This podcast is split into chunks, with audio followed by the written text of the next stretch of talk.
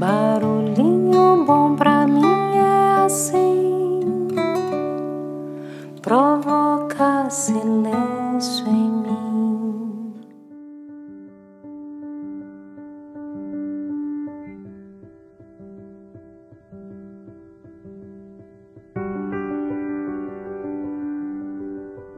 No barulhinho bom de hoje, eu quero fazer um mix aqui, com participações especiais e também reflexões bem profundas acerca de um conteúdo a respeito de trabalho que eu li no livro O Pico da Montanha é onde estão os meus pés, do monge Gensho. E vou começar com essa reflexão. Num trecho do livro, ele fala assim: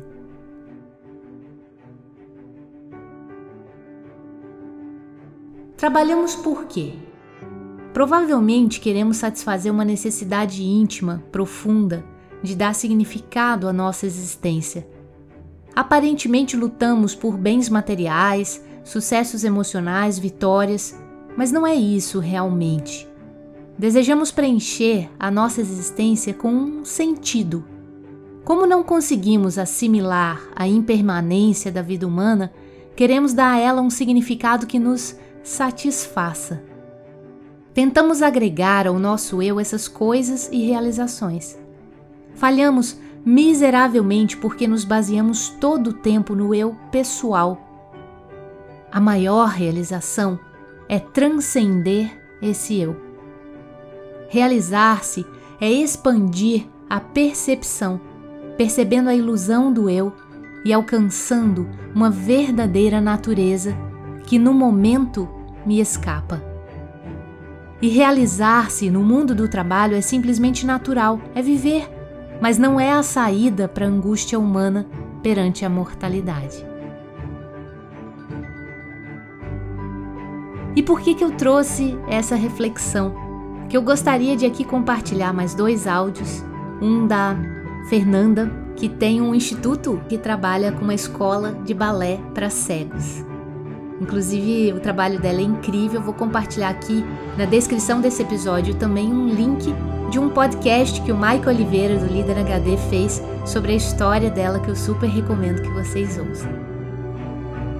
E aí, Fernanda, o que, que você tem para nos dizer?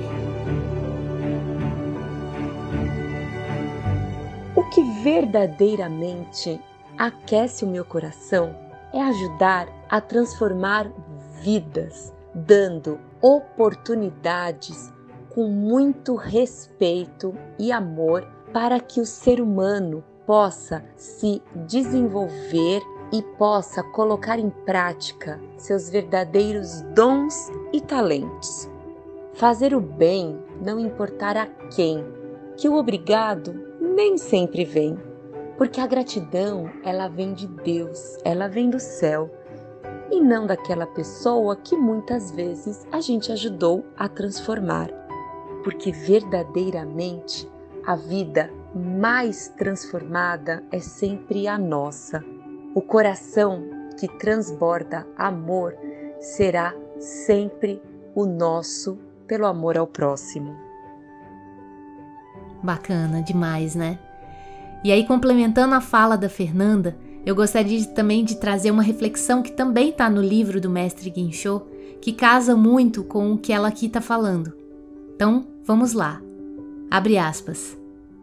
O mestre na arte da vida faz pouca distinção entre o seu trabalho e o seu lazer, entre a sua mente e o seu corpo, entre a sua educação e a sua recreação, entre o seu amor e a sua religião.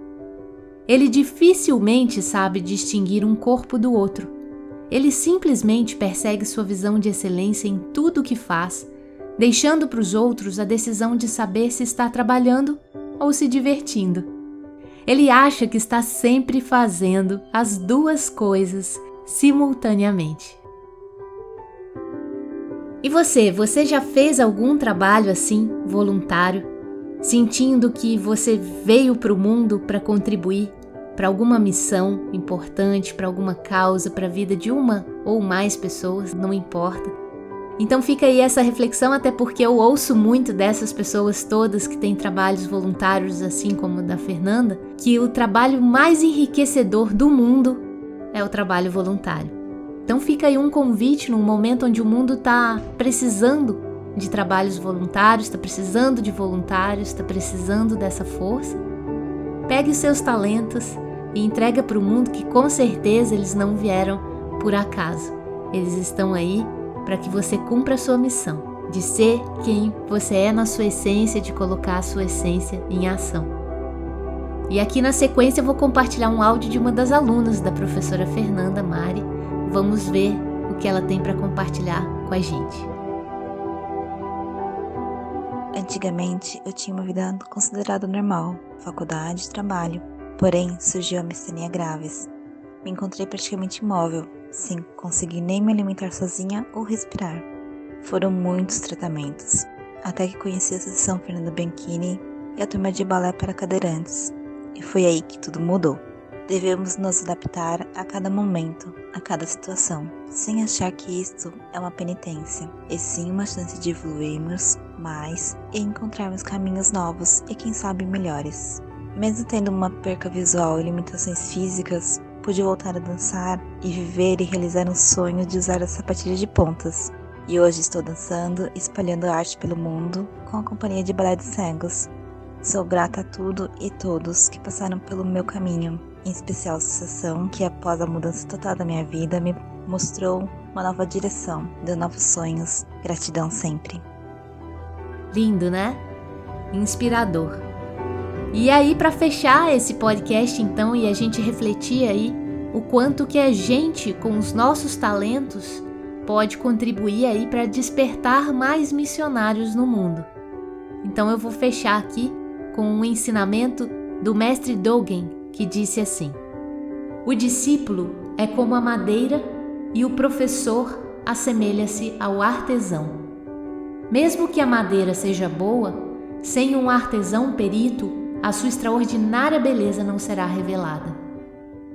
Mesmo que a madeira seja curva, posta em mãos hábeis, os seus esplêndidos méritos imediatamente aparecerão. Lindo, né? E aí, o que, que aquece o seu coração? Que tal pegar tudo isso que aquece o seu coração e entregar para o mundo, já colocando em prática sua verdadeira missão?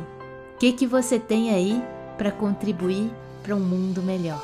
Deixo você com esse barulhinho bom. E se você ajudar alguém? E se eu ajudar